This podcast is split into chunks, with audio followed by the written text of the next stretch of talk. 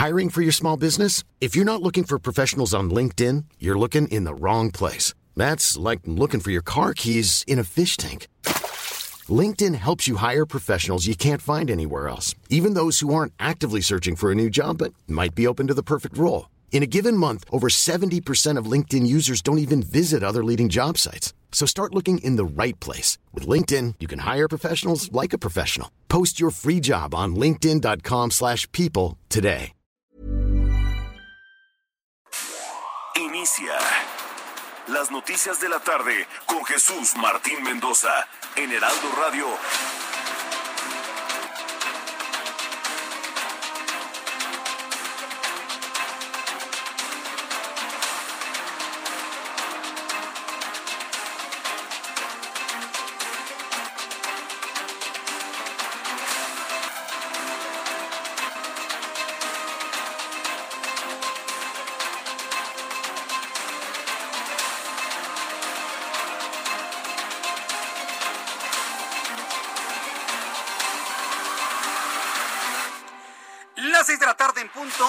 Centro de la República Mexicana. Bienvenidos, muy buenas tardes. Iniciamos el Heraldo Radio correspondiente a este miércoles 22 de diciembre. Sí, 22 de diciembre. Estamos prácticamente en la recta final de nuestro año 2021. Me da mucho gusto saludarle a nombre de este gran equipo de profesionales de la información del Heraldo Radio. Así que todos los oyentes de las noticias en la radio en este momento se reúnen en las frecuencias del Heraldo Radio en toda la República Mexicana, aquí en el centro del país, en la capital de la República y en todo el Valle de México, en la zona metropolitana en el 98.5 de FM, amigos en Guadalajara 100.3 de FM, en Monterrey, Nuevo León 99.7 de FM. Súbale el volumen a su radio, que le tengo la información más importante, lo más destacado en las últimas horas en México y en el mundo. En primer lugar, le voy a informar que Marcelo Ebrard, quien es el secretario de Relaciones Exteriores, dio a conocer que el Consejo de Seguridad de la ONU, de la Organización de las Naciones Unidas, aprobó la resolución que presentó el gobierno mexicano para combatir el tráfico de armas ligeras y cortas. Es decir, gracias a Marcelo Ebrard, que hay que decirlo con toda claridad, visible, muy visible, presidenciable para el año de 2024, ha logrado establecer con la Organización de las Naciones Unidas un protocolo para detener el tránsito de armas ligeras y de armas cortas. Algo es algo. Por lo pronto esto no se había anunciado en muchos, muchos años. Le voy a tener todos los detalles de esto en los próximos minutos aquí en el Heraldo Radio.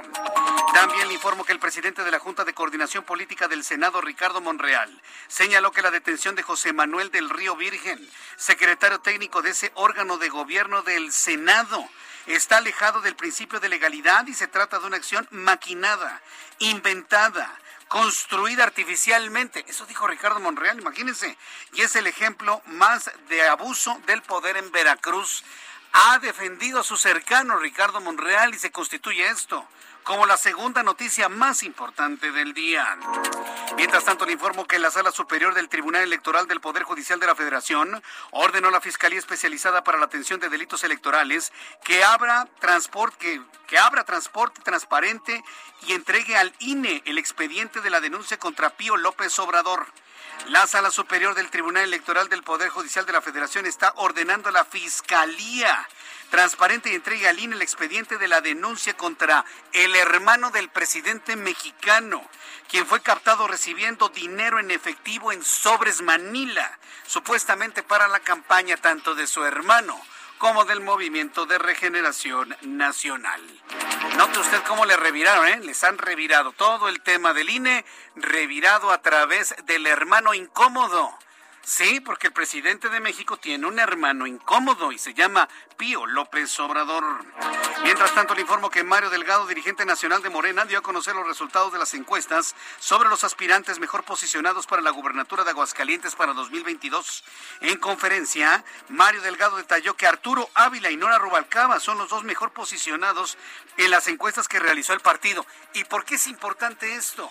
Porque Aguascalientes lo va a perder Morena, punto en Aguascalientes va a ganar la oposición. Así se ha planteado en las dos encuestas que el Heraldo de México ha presentado en las últimas semanas, en donde un partido Acción Nacional, vaya, va en caballo de Hacienda en una eventual elección para gobernador, y hay que decirlo como es, finalmente, no se le acerca a la oposición ni siquiera sumada. Así que bueno, pues más adelante le voy a tener los detalles y por eso toda la información sobre la elección de los candidatos a las gubernaturas del año que entra se ha centrado en Aguascalientes porque es la entidad que va a perder el Movimiento de Regeneración Nacional. Vaya, con base en las encuestas que conocemos al día de hoy.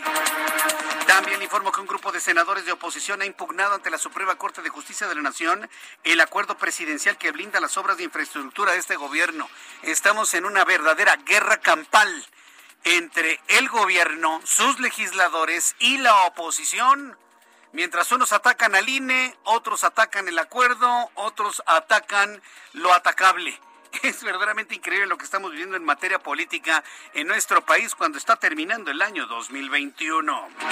Informo que Arturo Reyes Sandoval, director del Instituto Politécnico Nacional, dio a conocer que se van a iniciar clases presenciales a partir del 31 de enero de 2022 con el objeto de evitar el rezago educativo y garantizar el acceso correcto de los alumnos a la educación. Es decir, de alguna manera Arturo Reyes Sandoval, director del Politécnico, está asegurando con esta afirmación que las clases en línea y las clases por televisión no sirven para nada.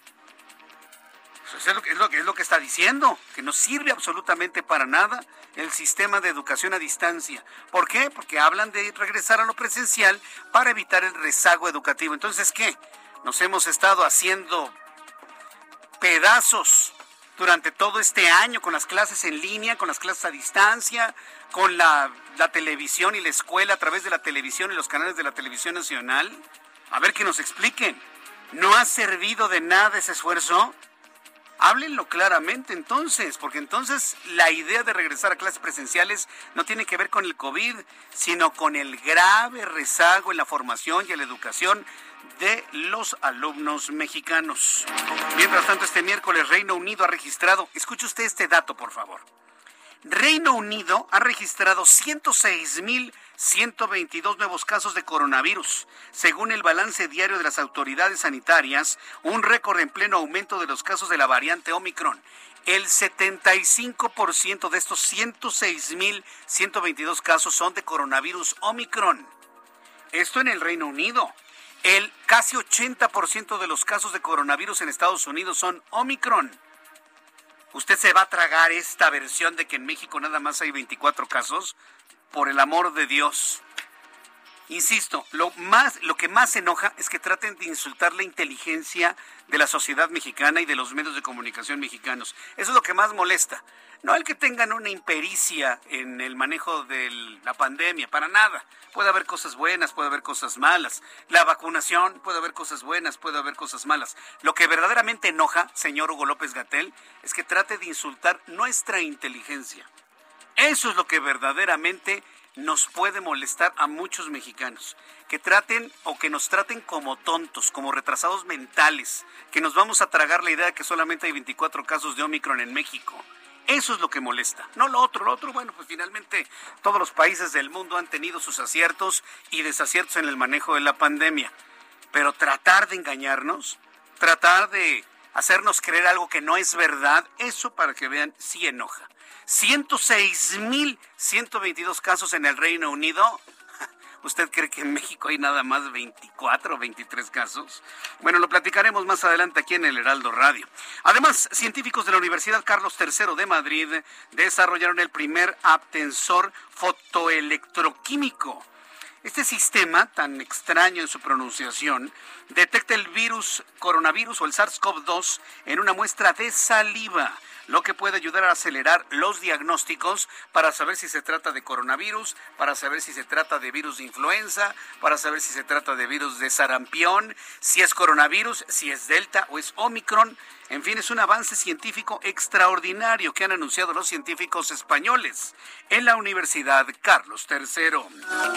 Vamos con nuestros compañeros reporteros urbanos, periodistas especializados en información de ciudad. Alan Rodríguez, gusto en saludarte. Bienvenido, muy buenas tardes. ¿En dónde te ubicamos? ¿Qué Jesús Martín, amigos, muy buenas tardes. Acabamos de recorrer la avenida Paseo de la Reforma en su tramo entre Hidalgo y hasta el cruce con el eje 2 norte, en donde se están registrando asentamientos para quienes dejan atrás la zona centro y se dirigen hacia el norte de la Ciudad de México. En el sentido contrario, a partir de Manuel González, el eje 2 norte y hasta la avenida de los insurgentes, el avance es constante. Por otra parte, comentarles que el eje 1 norte, desde insurgentes hasta Congreso de la Unión, presenta avance bastante lento. Esto principalmente ocurre en la zona del barrio de Tepito, donde tenemos todavía mucha actividad comercial. Por este motivo, le invitamos a manejar con mucha precaución ante el cruce constante de peatones en este punto. Por lo pronto, el reporte. Muchas gracias por esta información, Alan Rodríguez. Continuamos al pendiente. Buenas tardes. Hasta luego, muy buenas tardes. Saludo a Mario Miranda en otro punto del Valle de México. Adelante, Mario. ¿Qué tal, Jesús Martín? Buenas tardes. Pues para informarte que continuamos en la calzada de Mita Iztapalapa, donde esta madrugada ocurrió el deslizamiento de una estructura de concreto de las llamadas ballenas. Y es que ya son más de dos horas desde que sucedió este incidente y aún continúan las maniobras para realizar el retiro de esta estructura. Ya en el lugar se encuentran dos grúas, las cuales ayudan a levantar esta estructura, esta estructura y así retirar el trailer que cargaba la ballena. La realidad en estos momentos en la calzada Ermita Iztapalapa continúa cerrada. Los Jesús Martín seguiremos pendientes desde la alcaldía Iztapalapa para ver cuánto tiempo tardan más en realizar el retiro de esta estructura y así poder abrir la circulación en la calzada Ermita Iztapalapa. Oye, Mario, pero ya se están cumpliendo cuánto, 12 horas, ¿no? Más o menos. Pues fue alrededor de las 5 de la mañana, pues ya más de 13 horas. horas. 13 horas ya va Jesús Martín y pues dicen que los trabajos pues son demasiado complicados para pues, hacer el retiro de esa, de estructura, pues, pues más vale lento, seguro. ¿No, ¿No te han platicado cuánto pesa esa ballena que se les vino abajo? No, Jesús, es que no quiero dar trata de información, están medio con las personas de aquí de pues la zona, pues no quieren dar información de lo que pasó, por qué se les cayó. Lo que nos comentó un trabajador, que probablemente como al dar la vuelta está medio inclinada la, la avenida, entonces al momento de dar la vuelta se les deslizó hacia un costado. Qué bueno, ni hablar. Gracias por la información, Mario. Teníamos pendientes, Jesús Martín. Hasta luego, que te vaya muy bien. Esto sucede en esta calzada de Iztapalapa y bueno, pues estaremos muy atentos a ver cuál va a ser la solución. Una, si la van a poder levantar la ballena con otras grúas o van a tener que destruirla. Sí, van a tener que demolerla en el lugar para podérsela llevar en pedazos y bueno, pues pérdida para alguien, evidentemente. Ya le tendré toda la información de esto. Se cayó esta ballena del vehículo. Todavía en nuestro programa de televisión a las dos y media de la tarde se veía en el fondo el vehículo completamente volteado y la gigantesca y pesadísima ballena que se iba a utilizar para la construcción del trolebús elevado. Más adelante de, todo, de esto le voy a tener toda la información aquí en el Heraldo Radio. Ya son las seis de la tarde con 12 minutos hora del centro de la República Mexicana. ¿Qué es lo que sucedió un día como hoy? 22 de diciembre. En México, el mundo y la historia. Abra Marreola. Amigos, bienvenidos. Esto es un día como hoy en la historia. No es que esté seriecito, es que estoy recuperándome, ando un poco desvelado. 22 de diciembre, 1522, la fundación de Coatzacoalcos ocurre. 1808, en Viena se estrenan las sinfonías número 5 y número 6 de Ludwig van Beethoven. 1815 en San Cristóbal de Catepec es fusilado José María Morelos. 1864, durante la Guerra Franco-Mexicana en el estado mexicano de Sinaloa, el general Antonio Rosales derrota a una tropa invasora francesa. 264 mexicanos contra 700 franceses. Ganaron en lo que se conoce como la Batalla de San Pedro. 1871, el general Porfirio Díaz llega a Tetela de Ocampo buscando apoyo militar de los tres Juanes de la Sierra Norte en el marco de la rebelión del Plan de la Noria. 1997. Ocurre la matanza de Acteal. 45 indígenas tzotzilles fueron asesinados mientras rezaban en una iglesia de la comunidad de Acteal, en el estado mexicano de Chiapas. Amigos, esto fue un día como hoy en la historia. Gracias. Sí, estás muy seriecito, ¿eh, Abraham Arriola? Muy, muy seriecito el día de hoy. Bueno, pues Eh, te enviamos saludos, Abraham, y esperemos que duermas bien para el día de mañana. Ya son las 6 de la tarde con 14 minutos, hora del centro de la República Mexicana. Escucha usted el Heraldo Radio. Yo soy Jesús Martín Mendoza. Le invito para que le suba el volumen a su radio. Y quiero enviar un caluroso saludo a todos nuestros amigos que nos están sintonizando a través de digitales también, además de las emisoras de radio en todo el país, que nos sintonizan a través de digitales, a través de la página del Heraldo de México, a través de la aplicación del Heraldo de México, a través de Twitter, a través de YouTube YouTube, en el canal Jesús Martín MX, en donde tengo un chat en vivo, en donde usted puede interactuar con este servidor. Yo leo sus comentarios, sus opiniones, interactuamos en los cortes comerciales, me envía sus puntos de vista, en fin, lo que usted guste a través de este chat en vivo en mi canal Jesús Martín MX. Y quiero enviar un caluroso saludo a quienes nos han escuchado desde hace mucho tiempo y mire que yo no sabía. En especial para Karen Valdivia. Estimada Karen, me da mucho gusto saludarte. Ha sido un enorme gusto tener contacto contigo el día de hoy y sobre todo saber que tu mamá nos escucha todas las tardes. Así que para la mamá de Karen Valdivia, para ella misma, para todos sus compañeros de trabajo, con quien espero de alguna manera tener un contacto regular, evidentemente, les envío un enorme abrazo una gran felicitación de Navidad, un deseo sincero de un enorme, próspero, saludable año 2022 y bueno, pues seguir en comunicación ustedes y yo. Así que Karen Valdivia, para ti, para tus compañeros de trabajo, en especial para tu mami y para ti también un saludo, una felicitación y un agradecimiento por estar en sintonía con el Heraldo Radio. también vamos a saludar a quién me dices, eh, a quién, Rita Díaz, Rita Díaz que es la mamá de Iván Ricardo Iván Díaz, ya me perdido su apellido, ¿eh? Hoy, el día de hoy precisamente. Para la mamá de Ricardo, un fuerte abrazo también, un gran saludo. Gracias señora por estarnos escuchando a esta hora de la tarde aquí en el Heraldo Radio. Para todos nuestros amigos el día de hoy, sobre todo en esta época, nos sintonizan más amigos en el transporte público, en los taxis regulares, en los taxis de aplicación, en fin una muy buena oportunidad para poderse comunicar con este importantísimo sector del Valle de México, también de Guadalajara, también de Monterrey, de Querétaro, hasta en Villahermosa, en Acapulco, que nos escuchan a través de digitales en Acapulco. Muchas gracias por estar con nosotros a esta hora de la tarde. Bien, vamos a revisar, una vez dados estos saludos y abrazos sinceros en esta tarde, vamos a revisar las condiciones meteorológicas para las próximas horas. El Servicio Meteorológico Nacional, que depende de la Comisión Nacional del Agua, nos informa sobre las condiciones del tiempo que habrán de prevalecer en las próximas horas. Dice el Servicio Meteorológico Nacional que hay intervalos de chubascos en Veracruz, Oaxaca y Chiapas, así como ambiente frío a muy frío en las zonas del norte, centro y oriente de México. Para esta noche y madrugada, la entrada de humedad del Océano Pacífico, Golfo de México y Mar Caribe va a ocasionar lluvias con intervalos de chubascos en Veracruz, Oaxaca, Chiapas, así como lluvias aisladas en Guerrero, Puebla, Tabasco, Yucatán y Quintana Roo. Por su parte, la corriente en chorro subtropical favorece la propagación de nubosidad media y alta hacia el noroeste de México, provocando lluvias aisladas en Baja California. Un sistema anticiclónico en niveles medios de la atmósfera cubre cubre gran parte del territorio nacional, propiciando ambiente estable y ocasionando una disminución en el potencial de lluvias sobre la mayor parte del territorio nacional. Vaya si lo sabremos en el centro del país. ¿Se acuerda cómo estuvo lloviendo en el centro del país? Bueno, necesitamos más lluvias porque ya se volvió a secar absolutamente todo. Necesitamos lluvias, pero lamentablemente no se visualizan lluvias, por lo menos en lo que resta de este año 2021.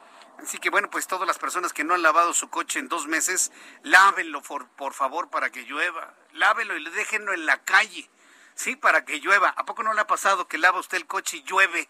Ah, bueno. Laven su coche, por favor, para que llueva. Necesitamos lluvia en el centro de la Ciudad de México. Por lo pronto estará lloviendo en los alrededores, inclusive en la colindancia entre el Estado de México y el Estado de Puebla, ya por la zona de las montañas del volcán Popocatépetl e Iztaccíhuatl estará lloviendo. Habrá fenómeno de aguanieve y posiblemente nieve al amanecer del día de mañana, para que usted lo tome en cuenta, por favor. Por lo pronto, este es el pronóstico del tiempo para las siguientes ciudades que escuchan y escuchamos juntos el Heraldo Radio. Amigos en Acapulco, Guerrero, temperatura para el día de mañana mínima 20 23, máxima 33. En Monterrey, mínima 10, máxima 29. Les recuerdo que nuestro programa empieza desde las 6, amigos, en Monterrey. Y nos pueden seguir a través de digitales. En Tijuana, temperatura mínima 10 grados, máxima 19. En Cuernavaca, Morelos, mínima 8, máxima 25. En Reynosa, Tamaulipas, mínima 9, máxima 26. En la ciudad de Houston, Texas, mínima 8, máxima 22. En este momento ya mejoró mucho la temperatura en Houston. En Hermosillo, mínima 12, máxima 29. Mexicali, mínima 9, máxima 23. Y aquí en la capital de la República Mexicana, la temperatura en este momento es fresca, tenemos 18 grados, la temperatura ambiente, sensación térmica de entre 15 y 16, la mínima estará en 4 grados, mucha atención porque va a ser muchísimo frío mañana temprano, y la temperatura máxima alcanzará los 23 grados Celsius.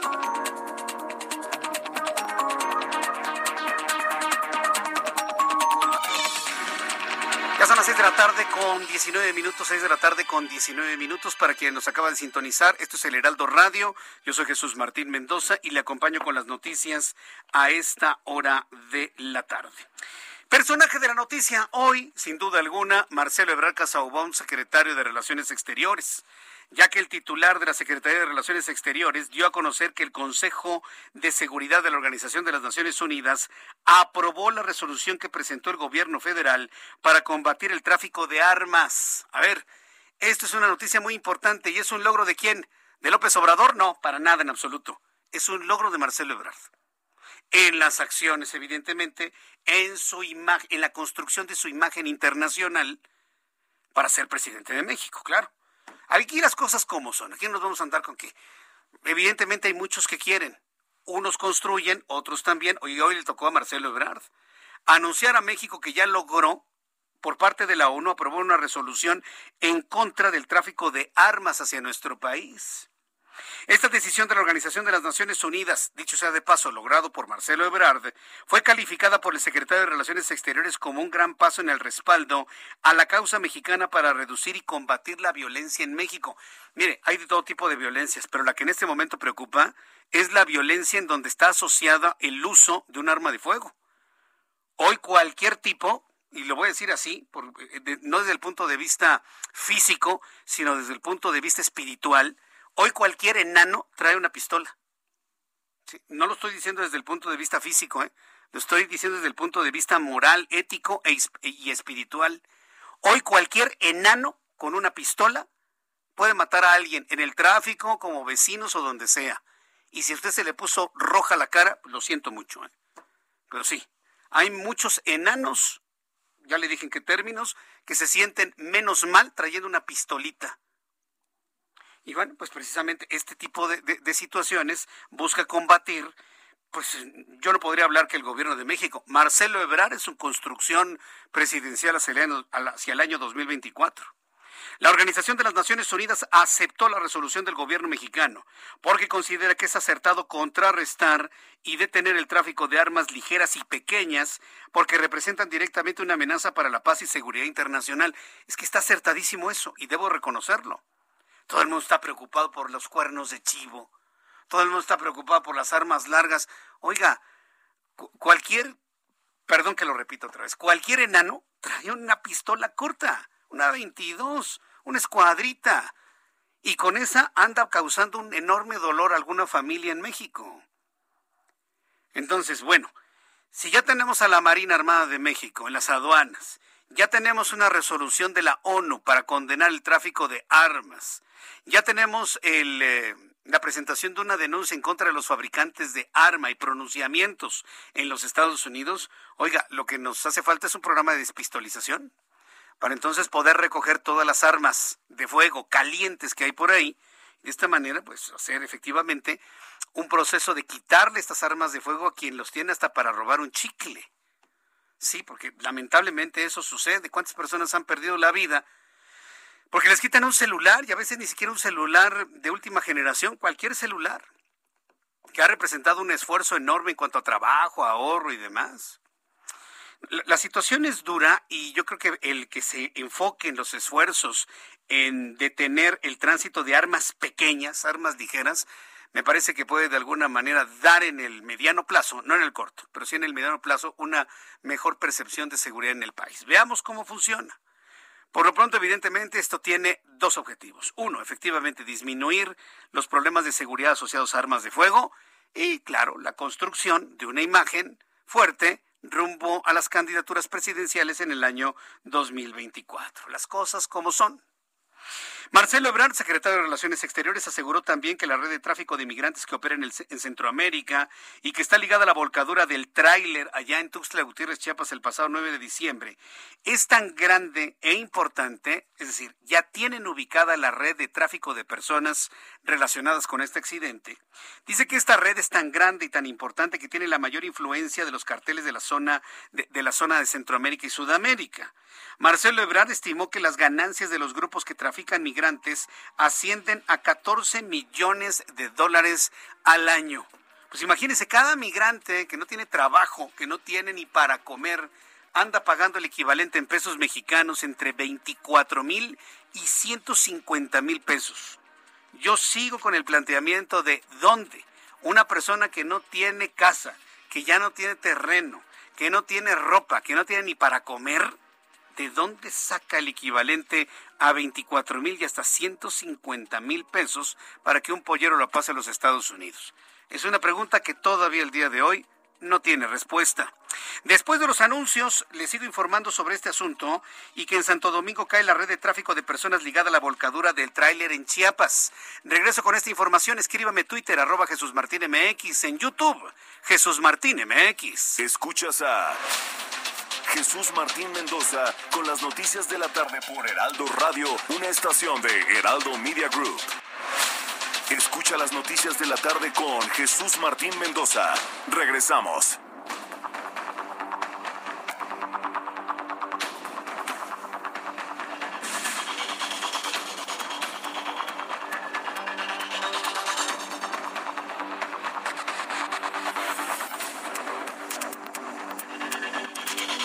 Las 6 de la tarde con 30 minutos, las 6 de la tarde con 30 minutos, hora del centro de la República Mexicana. Continuamos con la información en el Heraldo Radio. Bueno, pues quiero informarle que el Consejo de Seguridad de la Organización de las Naciones Unidas, como ya le había comentado, había aprobado esta resolución de México contra el tráfico de armas para las personas que nos acaban de, de sintonizar. Y bueno, pues esto se convierte sin duda alguna en una de las noticias principales del día de hoy. Eh, Marcelo Ebrard también informó el día de hoy que habría sido ya detenida, eh, que habría sido detenida ya la el, grupo, el grupo de, de, migrantes o bueno de responsables de la migración que provocaron el, el accidente allá en Chiapas. En Santo Domingo cae la red de tráfico de personas ligadas a la volcadura en Chiapas. Y bueno, pues vamos a estar evidentemente muy atentos de la información que se esté generando sobre esto, porque evidentemente el, el, efecto que tuvo, sobre todo en Guatemala, acuérdense que estuvo inclusive en nuestro país el secretario de Relaciones Exteriores de Guatemala, pues nos ha, nos ha puesto en una situación verdaderamente complicada, muy, muy, muy difícil sin duda alguna. Sobre todo porque al no tener una información clara, fidedigna, qué fue lo que pasó con ese camión, con ese tráiler, que si pasó o no pasó por zonas de, de seguridad, pues la verdad, eh, México tiene muy poco que decir sobre eso. Entonces, sepa usted con esta información que en Santo Domingo ha caído la red de tráfico de personas ligada a la volcadura de trailers allá, del tráiler allá en el estado de Chiapas y que habría provocado la muerte de 55 personas. Eh, en otras noticias, cuando ellos son las 6 de la tarde con 32 minutos, las 6 de la tarde con 32, José Manuel del Río Virgen, colaborador del senador Ricardo Monreal, fue detenido por elementos de la Fiscalía General del Estado de Veracruz por su probable responsabilidad en el delito de homicidio doloso calificado de eh, en agravio de Remigio Tobar Tobar, candidato del Movimiento Ciudadano a la alcaldía de Cazones de Herrera, esto ya en Veracruz. El exdiputado federal por el mismo partido político fue arrestado sobre la carretera Cosamaloapan-Tuxtepec a la altura de la localidad Texas, municipio de Cosamaloapan, ubicado en la zona sur de la entidad. El asunto es que con esta detención de un hombre muy cercano a Ricardo Monreal, evidentemente provocó la reacción del propio Ricardo Monreal. El integrante del Movimiento de Regeneración Nacional, Ricardo Monreal, afirmó que la detención del secretario técnico de la Junta de Coordinación Política del Senado, José Manuel del Río Virgen, es un signo de abuso del poder en Veracruz. Contrario a lo que usted y yo hubiésemos pensado, que un Ricardo Monreal se iba a deslindar por completo de este hombre, eh, que se iba a deslindar por completo de José Manuel del Río Virgen. Al contrario, no, no, no, no. Salió en su defensa y además calificó de abuso de poder en Veracruz y exigió que pare el clima de persecución en el estado de Veracruz. Esas fueron las declaraciones de Ricardo Monreal. En un posicionamiento sobre los hechos, Monreal Ávila aseguró que los señalamientos contra el secretario técnico de la Junta de Coordinación Política del Senado de la República fueron maquinados. Esto es parte de lo que dijo hoy Ricardo Monreal al reaccionar ante la detención del propio José Manuel del Río Virgen.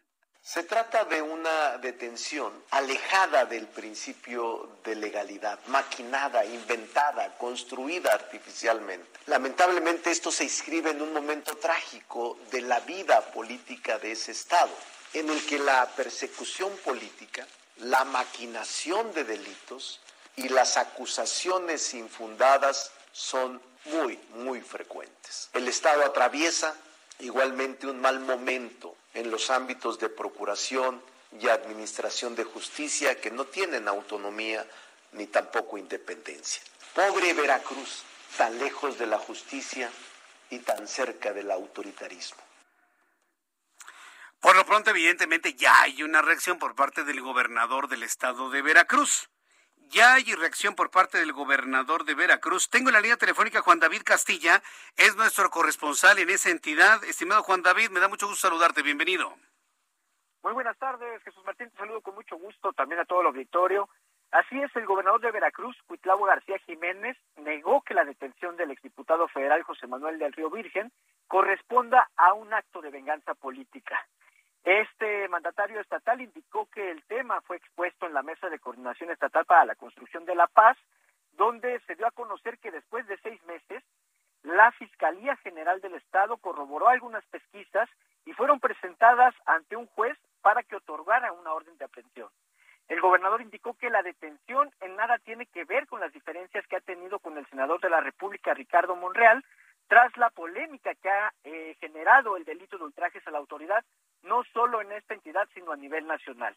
Eh, decirte, Jesús Martín, que eh, el mandatario estatal también aseguró que en Veracruz no hay impunidad y que los presuntos responsables de un delito tienen que enfrentar los procesos judiciales correspondientes.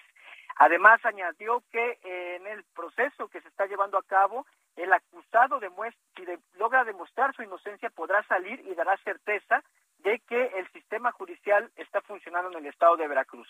Sin embargo, también el poder, el titular del Poder Ejecutivo en Veracruz negaba que la Fiscalía General sea un brazo ejecutor para proceder contra sus adversarios políticos, como se ha venido manejando por sus opositores, Jesús Martín.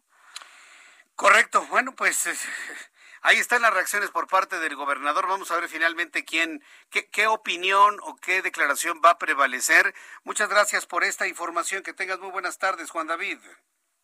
Excelente tarde, Jesús Martín. Hasta luego. Hasta luego, que te vaya muy bien. Hay las reacciones del gobernador constitucional a estas declaraciones de Ricardo Monreal. Las seis de la tarde con 36 minutos, hora del centro de la República Mexicana. Noticias del día de hoy tienen que ver con la designación del Movimiento de Regeneración Nacional, Morena, a sus candidatos para la elección de la gubernatura en seis entidades del país. Hoy se dieron a conocer resultados en Aguascalientes, Durango y Hidalgo. A ver, yo me voy a detener en esto antes de, platicar con nuestro corresponsal Iván Saldaña. Y lo que voy a decir, esa manera de pregunta, abro signo de interrogación, y la oposición, cierro signo de interrogación abro otro signo de interrogación. ¿Dónde está el PAN, el PRI y el PRD nombrando a sus candidatos para los, las gubernaturas de los estados? Cierro signo de interrogación. A ver, señores, la sabiduría popular es tan cierta que nadie la pone en duda. Y hay un dicho que dice, el que pega primero pega dos veces. Morena está pegando primero con los nombres de sus candidatos para las seis entidades de la República eh, que, se disputan el año que entra y la oposición nada. La oposición sigue pensando que van a ganar con institucionalidad y el nombre del partido. Están equivocados, señores. Y se los tengo que decir. Porque en este espacio y en otros hemos dedicado mucho tiempo y mucho esfuerzo a apuntalar las ideas de la oposición, pero cuando es el momento de enfrentarse al partido en el poder con toda la fuerza mediática que tienen, están ustedes en el silencio total y absoluto, aunque se me enojen. ¿Dónde están sus candidatos? ¿Cómo van a responder ustedes a lo que hoy es noticia? Los nombres, el proceso de, selección de candidatos, Mario Delgado en todos los medios de comunicación, tres, cuatro, cinco nombres en cada entidad. ¿Ustedes qué están haciendo? Los del PAN, del PRI, del PRD. ¿O qué? ¿El PAN se está conformando con Aguascalientes? ¿Acabó? Se los tengo que decir porque ese es parte del análisis no nada más mío, sino de todos los analistas políticos. ¿Dónde está la oposición, señores? ¿O ya se dieron por vencidos? ¿Ya se dio por vencida la oposición? ¿Dónde están? Yo no los veo. Hoy la noticia se la lleva Morena. No nada más aquí, se la lleva en todos lados. Hicieron toda una faramaya, hicieron todo un evento, y Mario Delgado habla aquí, tuitea, y, y por aquí lo dicen, y ya salió el nombre, y la oposición, nada. Así no van a poder en 2024, ¿eh? se los digo como amigos que somos. ¿eh? A mí me gustaría en este momento que estén los tres partidos unidos anunciando a sus candidatos al mismo tiempo que Morena. Otro gallo les cantaría pero a lo mejor ya están más metidos finalmente en la fiesta, en la posada, en, el canto, en el rezo para recibir al niño Jesús. Está bien, finalmente. Pero en este tipo de cosas sí les va ganando Morena. Tengo la pena y el dolor de decírselos, ¿eh? Ahora sí, ya una vez planteado esto, Morena anunció este miércoles quiénes son sus aspirantes mejor posicionados para las elecciones de la gubernatura en Aguascalientes, Durango y el estado de Hidalgo, estados que se van a disputar van a disputar gobernador para el año 2022. Entro en comunicación con Iván Saldaña, reportero del Heraldo de México, quien nos tiene más información sobre esto. Adelante Iván, gusto en saludarte. Muy buenas tardes. ¿Qué tal, Jesús Martín, amigos del auditorio? Buenas tardes. Sí, efectivamente, ya se definieron. Desde la mañana están con estos trabajos. Mario Delgado le subió un video desde muy temprana hora, eh, donde pues iba camino a este lugar de reunión que todavía es secreto donde están reunidos. Eh, y pues sí, precisamente han ido definiendo, eh, mostrando los resultados de las encuestas. Pero Jesús Martín, este reparto de las candidaturas de Morena y aliados para competir por estas seis gobernaturas en 2022. Al momento está apretado en, el tema de paridad de género. Pues los resultados de las encuestas que se han dado a conocer en Aguascalientes, en Durango e Hidalgo han favorecido a hombres y Morena se comprometió a dar como mínimo tres candidaturas a mujeres. De lo contrario, adelantó, se van a hacer ajustes. Incluso lo dijo hoy el presidente del partido Morena, Mario Delgado, y digo que pues eh, eh, bueno hasta el momento estos resultados de las encuestas para faltan los estados de las encuestas para los estados de Oaxaca, Tamaulipas y Quintana Roo. Por cierto, acaba de iniciar, ah, lo está iniciando Jesús Martín en este momento ya la presentación de los resultados de las encuestas en Oaxaca. Eh, pero mientras tanto, nada más platicarle al auditorio. En Hidalgo, por ejemplo, salió favorecido el senador Julio Menchaca como el mejor evaluado y en segundo lugar la mejor evaluada de las mujeres fue la diputada Simeí Olvera. Ella lleva la, eh, él más bien el, lleva la batuta. Eh, y pues bueno, en tanto también el senador José Ramón Enríquez eh, para Durango y la segunda mejor evaluada en el caso de las mujeres es Mariana Vitela y el puntero en Aguascalientes es Arturo Ávila Anaya y en segundo lugar entre las mujeres la mejor evaluada es Nora Rubalcaba.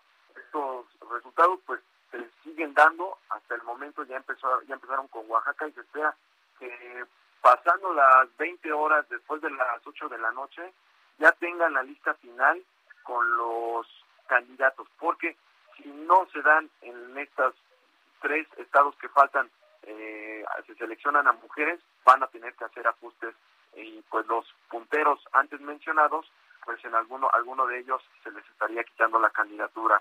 Jesús Martín. Ya, pues eh, lo, que me sorprende lo que me estás informando, cómo se les ha convertido en un grillete el asunto de paridad de género y, de ninguna manera estoy haciendo una alusión negativa hacia las mujeres.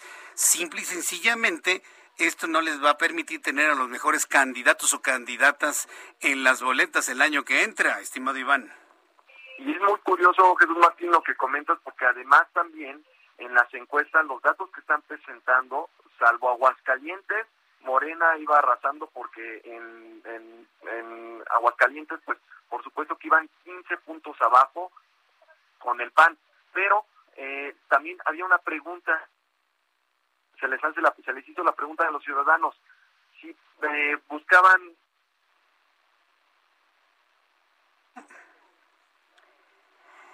Bueno, se, nos fue finalmente la comunicación con, con Iván Saldaña. Ahorita voy a tratar de, recuperarlo. Pero a ver, finalmente en este momento, ¿qué es lo que está sucediendo? Está sucediendo lo que yo le he platicado.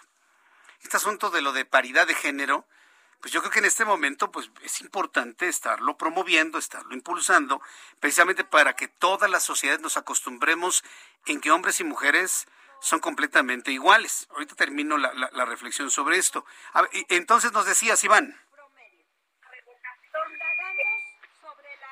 Iván Saldaña, estás al aire, adelante. Sí, Jesús Martín, te comentaba que en una de las preguntas eh, de esto que mencionabas tú, en las preguntas, en todas las encuestas han salido que la ciudadanía preferiría tener una gobernadora, una mujer como gobernadora. Sin embargo, el candidato favorito, al momento de que votan por, por, por algún personaje, conocen más y sale mejor evaluado eh, un hombre, por lo menos en las tres eh, los tres resultados anteriores. Son cuatro encuestadoras, una es del propio partido de Morena y tres son privadas las que han estado arrojando por cada estado, son encuestas espejo y en las que han estado dando estos resultados. Bien, Iván, pues estaremos muy atentos de la información que esté dando el Movimiento de Regeneración Nacional sobre estos nombres, nombres y más nombres. Muchas gracias por la información, Iván. Buenas tardes a todos. Hasta luego, que te vaya muy bien. Buenas tardes. Bueno, pues ahí lo tiene. Bueno, que resuelvan el asunto los del Movimiento de Regeneración Nacional. Pero a ver, dos reflexiones. Con este tipo de situación, con este tipo de situación, Morena se pone al frente de la cabeza mediática sobre el asunto del proceso electoral del año que entra. Vuelvo a preguntar, ¿dónde están los procesos de la oposición? ¿Dónde está la Alianza Sí por México? ¿Dónde está el PAN, PRI, PRD anunciando sus candidatos para las entidades donde van a elegir gobernador al mismo tiempo que Morena? de verdad están esperando y están haciendo votos porque nadie se dé cuenta porque estamos en las vacaciones de diciembre, de verdad. Qué mal cálculo, señores. De verdad, qué mal cálculo. ¿eh? Perdón, pero se los tengo que decir. Entre amigos nos decimos las verdades. El que no se dice las verdades entre amigos no es su amigo. Ustedes son mis amigos y les tengo que decir las verdades. Les están comiendo el mandado. Les están robando el queso. ¿Quién se llevó mi queso? Ah, bueno, pues Morena, fíjense. Entonces, yo sé que no van a hacer nada porque pues ya viene la Navidad. Ya viene la semana interfiestas de, de Navidad y de Año Nuevo. No, hasta el año que entra lo van a dejar. Y eso no para el 3 de enero, ¿eh? hasta el 10 de enero. Pues, sí. Hasta el 10 de enero es cuando todo el mundo va a recobrar algo de conciencia, ¿no? Después de las fiestas que están por, por llegar. No, muy mal, ¿eh? De verdad, muy... Ah, y, de, y en la segunda reflexión es, ve usted a Morena como está en este momento entrampado con el asunto de la de el género, ¿no? Tienen que, de las seis candidaturas, tienen que ser tres mujeres y tres hombres. No, no, no, no, no. Si hombres y mujeres somos iguales ante la ley y ante todo, pues qué importa que todos sean hombres o que todos sean mujeres, finalmente somos iguales, ¿no? Finalmente somos iguales. En este momento, Morena va a tener que dejar de lado a dos o a tres buenos candidatos hombres para dárselos a mujeres. Y en el sentido contrario, si fuese de la otra manera, imagínense que en este momento solamente hubiera buenas candidatas mujeres. Tendrían que dejar fuera a dos o tres candidatas buenas mujeres para meter a dos o tres hombres para cumplir una cuota de género. Yo pienso que la pericia política, el conocimiento político es más importante que un, equilibrio de género. No sé usted qué piense. Porque hoy a lo mejor puede ser en función de los hombres, mañana va a ser en función de las mujeres. Y le puedo asegurar que va a haber muchas mujeres que no estarán de acuerdo en quitar candidaturas de mujeres para dárselas a hombres por paridad de género. Veamos esto siempre desde ambos lados. Por eso yo soy más de la idea de la igualdad, sin que importe si es hombre o es mujer. No importa si se tiene pene o vagina, se importa lo que tiene en el cerebro la persona para cuando gobierna, para cuando administra. Pero para que entendamos eso como sociedad, uy, nos faltan, yo creo que falta fácil unas cinco generaciones. Nos falta mucho, mucho tiempo para entender que hombres y mujeres somos inteligentes por igual. por igual. Pero ahí está la, la, la, la, situación que está viviendo el Movimiento de Regeneración Nacional. Van a tener que bajar a dos o tres buenos candidatos masculinos para dárselos a dos o tres buenas candidatas mm, femeninas. Y bueno, pues aquí lo que importa no es la pericia, la inteligencia o el conocimiento, sino solamente de qué sexo son. Son las seis con ocho, las seis de la tarde con 48 minutos, hora del centro de la República Mexicana. Continuamos con más información aquí en el Heraldo Radio. Y bueno, pues ya una vez conocido esto, pues estaremos muy atentos de las reacciones de la oposición, a ver si en estos días, mañana, la próxima semana, dicen algo de sus candidaturas a las seis entidades, a ver si alcanzan mediáticamente a Morena. Mientras tanto, el director del Instituto Politécnico Nacional, Arturo Reyes Sandoval, comunicó que el próximo 31 de enero de 2022 darán inicio a las clases presenciales. Esto con el fin de evitar que los estudiantes tengan el acceso correcto a la educación y no presenten rezago educativo. Esto que ha dicho el director del Politécnico es muy, muy interesante, muy importante y alarmante prácticamente en entre líneas se está diciendo que la educación en línea, la educación a distancia, la educación a través de televisión no ha servido absolutamente para nada. Habla de un regreso presencial para dar para revertir el rezago educativo, como si no hubieran ido a clases.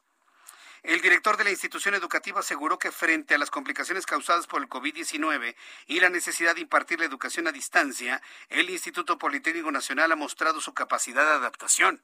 Sin embargo, el planteamiento que ha hecho Arturo Reyes, director del Politécnico, es que el inicio de clases presenciales tiene como objetivo evitar que los estudiantes tengan eh, que tengan eh, un rezago educativo, evitar que los estudiantes tengan el acceso incorrecto a la educación y no presenten rezago educativo. Rezago educativo.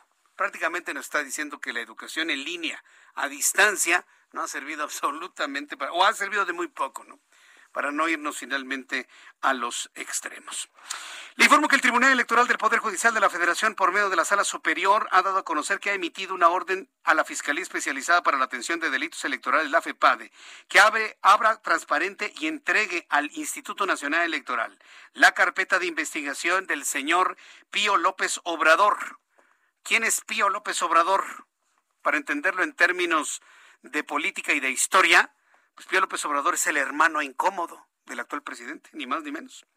Después de la denuncia en su contra, tras ser captado recibiendo dinero en efectivo en 2015 por parte de otra persona, supuestamente para financiar la campaña política de Morena. Una persona le entregaba en sobres cerrados al hermano del presidente.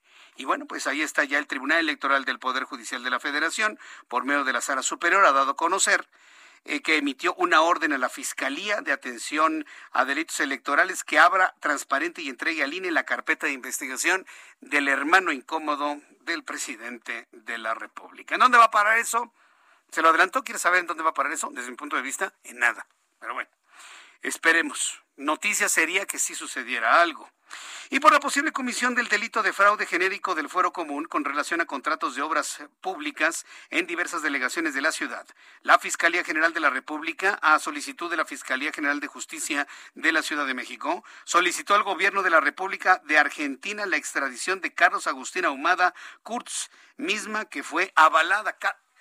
Carlos, eh, Carlos Ahumada, imagínese, prácticamente lo están reviviendo. Vamos con nuestro compañero Carlos Navarro. Adelante, Carlos. Buenas noches, Jesús Martín. Te saludo con gusto a ti, el auditorio. Y como bien lo comentabas, por los delitos ya señalados que es fraude genérico del fuero común con relación a contratos de obras públicas en diversas delegaciones, el gobierno de la República Argentina dio el visto bueno para la extradición de Carlos Ahumada y es que por dichos delitos se obtuvo la orden de aprehensión correspondiente por parte de un juzgado penal de la propia ciudad y es que en la ciudad de Buenos Aires, Argentina, el Juzgado Nacional en lo Criminal número 9 declaró procedente la solicitud de extradición de dicho individuo y ordenó realizar la entrega del requerido. La Fiscalía General de Justicia de la Ciudad de México solicitó a la Dirección General de Procedimientos Internacionales de la Fiscalía General de la República que por los conductos diplomáticos se presentara la petición referida. La documentación solicitada por la Dirección de Extradiciones de la Dirección General de Procedimientos Internacionales para gestionar el procedimiento de extradición de conformidad con los requisitos Así es que en julio, cabe recordar que en julio de 2020 la Fiscalía General de la República solicitó ante la Secretaría de Relaciones Exteriores la petición formal de extradición para que extraditaran a Carlos Ahumada. Año y medio después, el gobierno de Argentina da visto bueno y Carlos Ahumada será traído de vuelta a México para que le sean juzgados por los delitos que ya comentábamos. Así es que revive el caso Carlos Ahumada, Jesús Martín. Sí, increíble, ¿eh? después de tantos años, a lo mejor los quieren juntos, ¿no? A Carlos Ahumada y a, y a Rosario Robles, ¿no? En una celda familiar, ¿o qué, qué es lo que estarán buscando? pues si el río suena es porque agua lleva, ¿no? Dirían ahí los cánones. sí, eso dice el dicho. Oye, muchas gracias por la información, Carlos. Hasta luego, buenas noches. Hasta luego, buenas noches, que te vaya muy bien. ya saben, ¿no? Si nos remitimos a la historia, ¡ah, qué historia! ¿eh? Ah, qué historia. No, alcanzamos el día de hoy para platicarle finalmente toda esa historia. Son las seis de la tarde con 53 minutos hora del centro de la República Mexicana. Muchas gracias por sus comentarios. Muchas gracias por sus opiniones a través de nuestras plataformas de contacto entre usted y yo. A través de YouTube en el canal Jesús Martín MX y a través de Twitter arroba Jesús Martín MX. Muchas gracias a José Armando Peña. Gracias por estar con nosotros.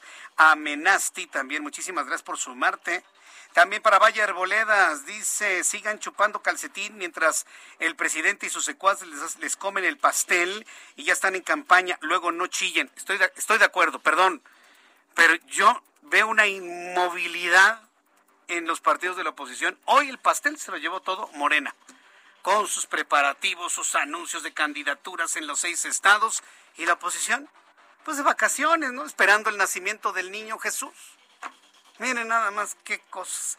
L. Daniel, creo que este amigo es un ejemplo muy claro de periodismo tendencioso. Me dice, Daniel, es importante saber cómo no hacer las cosas.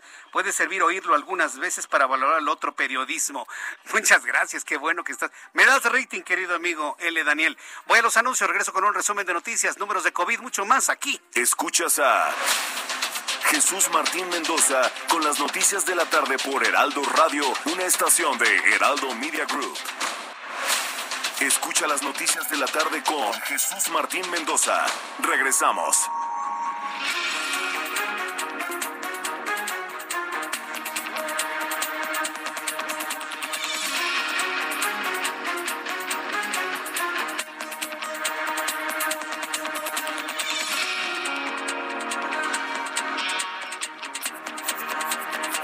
Ya son las 7 en punto. Las 7 en punto, hora del centro de la República Mexicana. Continuamos con la información en el Heraldo Radio.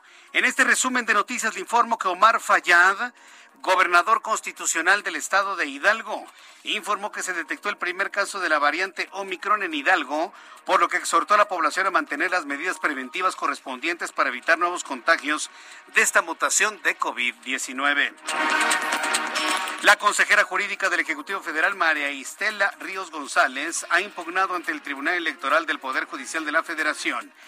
A nombre del presidente de la República, Andrés Manuel López Obrador, el acuerdo del INE con el que se suspendieron, se pospusieron algunas actividades de la revocación de mandato bajo el argumento de insuficiencia presupuestal. Samuel García, gobernador del estado de Nuevo León, aseguró no tener interés en acuerdos con la vieja política, por lo que garantizó denunciar ante la Fiscalía cualquier anomalía que se encuentre durante la revisión de la administración anterior, donde el mandatario estatal era Jaime Rodríguez Calderón, mejor conocido como el Bronco. Johanna Oseguera, hija de Nemesio Ceguera, alias El Mencho, presunto líder del cartel Jalisco Nueva Generación, emitió un amparo ante un juzgado en Zapopan, Jalisco, para que le descongelen sus cuentas bancarias. Recordemos que Johanna se encuentra detenida en los Estados Unidos donde se le acusa de ser administradora del cártel de su propio padre. Bill Gates, creador de la empresa Microsoft, lanzó una nueva predicción sobre el avance de la pandemia de coronavirus COVID-19 ante la llegada de la variante Omicron. En su cuenta de Twitter, el multimillonario consideró que con la llegada de la variante Omicron la enfermedad llegará a casa de todos nosotros y posiblemente estemos entrando a la peor parte de la pandemia. ¿Qué diría López Gatel? Que eso nada más opera en la empresa de Bill Gates. Eso diría el señor López Gatel. Pero bueno, Bill Gates está asegurando de que la pandemia va a ser mucho más cruda y estamos entrando a la peor parte de la pandemia en todo el mundo. La autoridad de antigüedades israelí, la, autoridad de antigüedades de Israel dio a conocer hoy centenares de objetos arqueológicos encontrados en excavaciones submarinas en el Mediterráneo, entre los que se incluye un anillo de oro que permaneció bajo el agua durante 1700 años y que tiene grabada la imagen del buen pastor, alegoría de Jesucristo. Estos objetos han sido descubiertos durante los últimos meses frente a las costas de Cesarea, ubicada en las ciudades de Tel Aviv y Haifa, donde dos barcos se hundieron hace 1700 y 600 años respectivamente. Fíjense que esto es, esto es muy nuevo, ¿eh? Si tomamos en cuenta las experiencias que también los arqueólogos mexicanos, junto con la autoridad de antigüedades de Israel, los legionarios de Cristo, la Universidad Nacional Autónoma de México, han hecho en el mar de Galilea han estado en la búsqueda incesante de signos, de datos, de elementos arqueológicos que muestren y confirmen la presencia de Jesucristo, este anillo en donde se hace referencia al buen pastor, refiriéndose a Jesucristo, bueno, se convierte en, en un documento verdaderamente importante y seguramente en una importantísima reliquia de la Iglesia Católica. La FDA, entre el regulador de medicamentos en Estados Unidos, autorizó este miércoles el uso de emergencia de la pastilla de la farmacéutica Pfizer contra el COVID-19, el primer tratamiento oral contra esa enfermedad. En un comunicado específico que la pastilla se informa que la pastilla puede usarse para tratar casos moderados de coronavirus en adultos y menores de 12 años que pesen al menos 40 kilogramos. Son las noticias en resumen. Le invito para que siga con nosotros. Le saluda Jesús Martín Mendoza.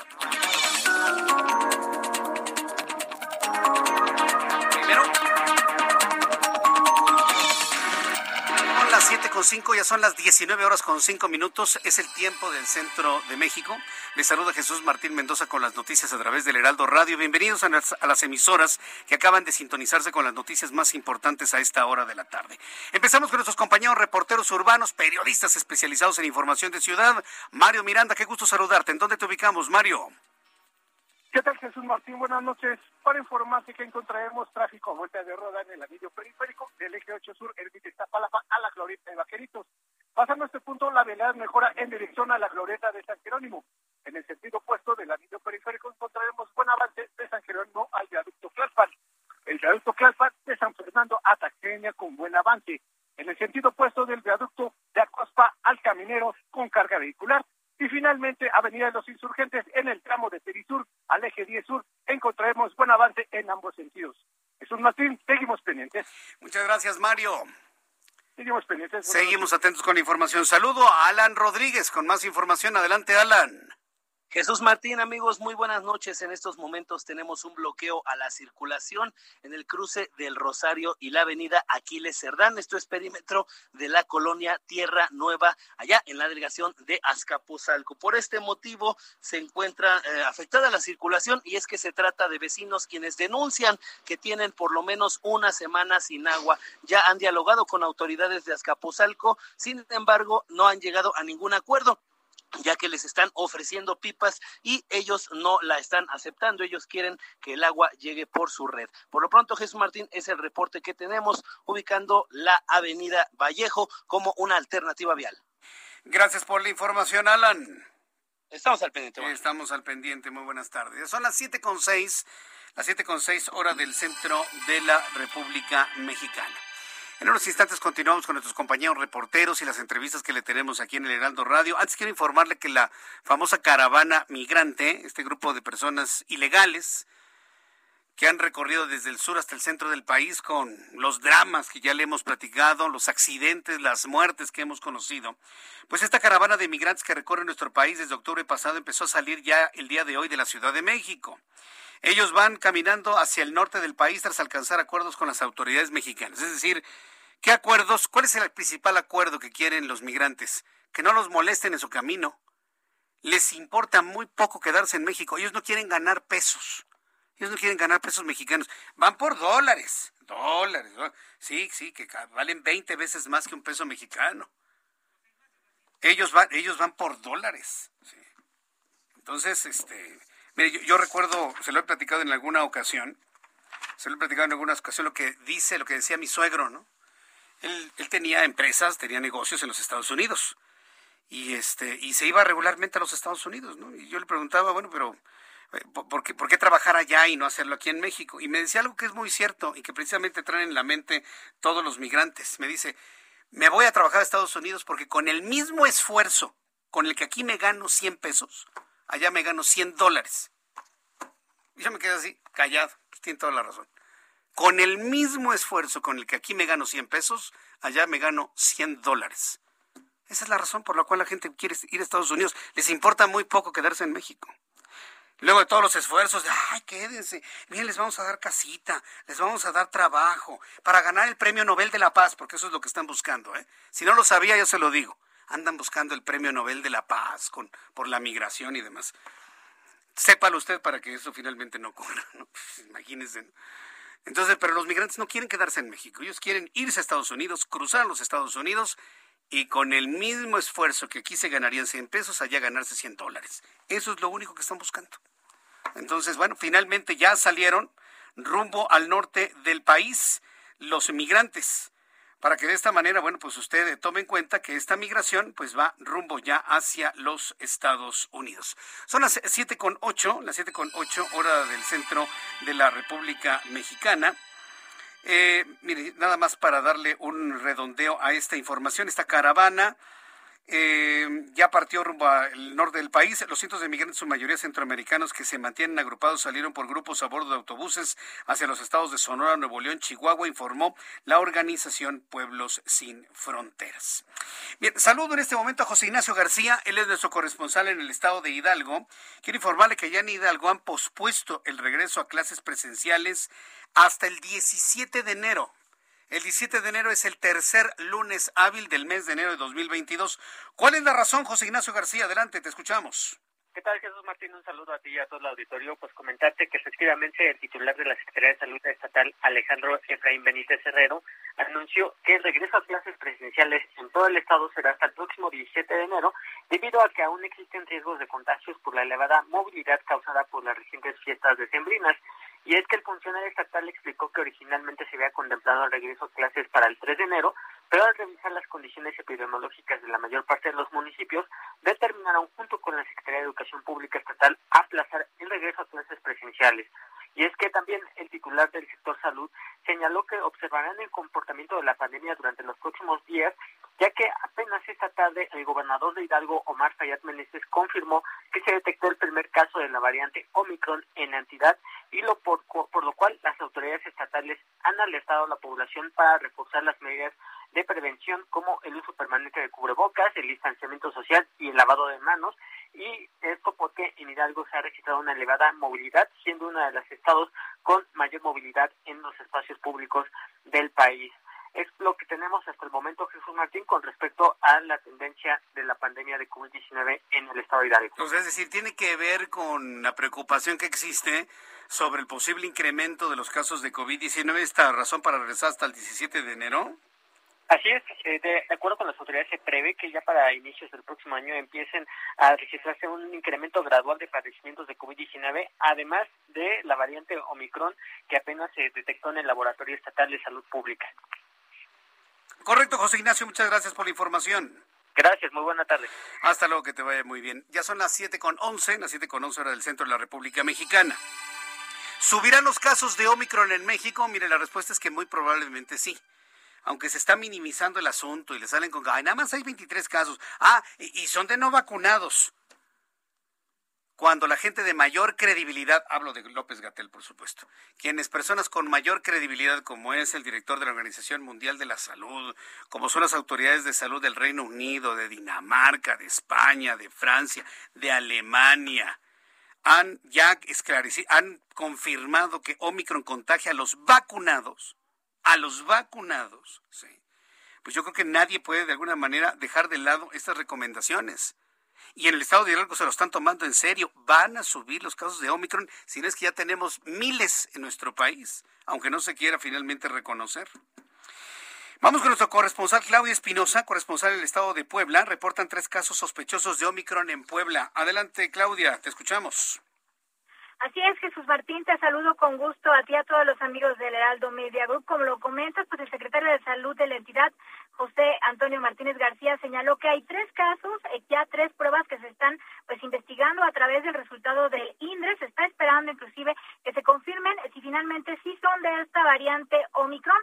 De acuerdo con los datos de la dependencia en el estado, se trataría de personas que viajaron al extranjero y que, bueno, pues regresaron a la ciudad de Puebla, pero todavía pues no se confirma. Ante esto, pues reiteraron el llamado a que se refuercen las medidas sanitarias y se está pidiendo que en la medida de lo posible, pues si no se tiene que realizar reuniones más allá del núcleo familiar, se evite realizarlas porque inminentemente lo están previendo aquí en Puebla. Estarán llegando los casos ante la cercanía de los que se han detectado en la Ciudad de México y el Estado de México. Se espera que en el transcurso del fin de semana se confirme o se descarte si estos tres casos pues pertenecen a la variante Omicron. Ya se hizo un primer censo de los contactos para alertarlos y bueno que con ello pues no se incrementen los casos de COVID-19 que este día particularmente pues subieron de un momento a otro de seis que se venían reportando en promedio a 34 en la entidad poblana. Es la información que te tengo. Muchas gracias por la información, Claudia.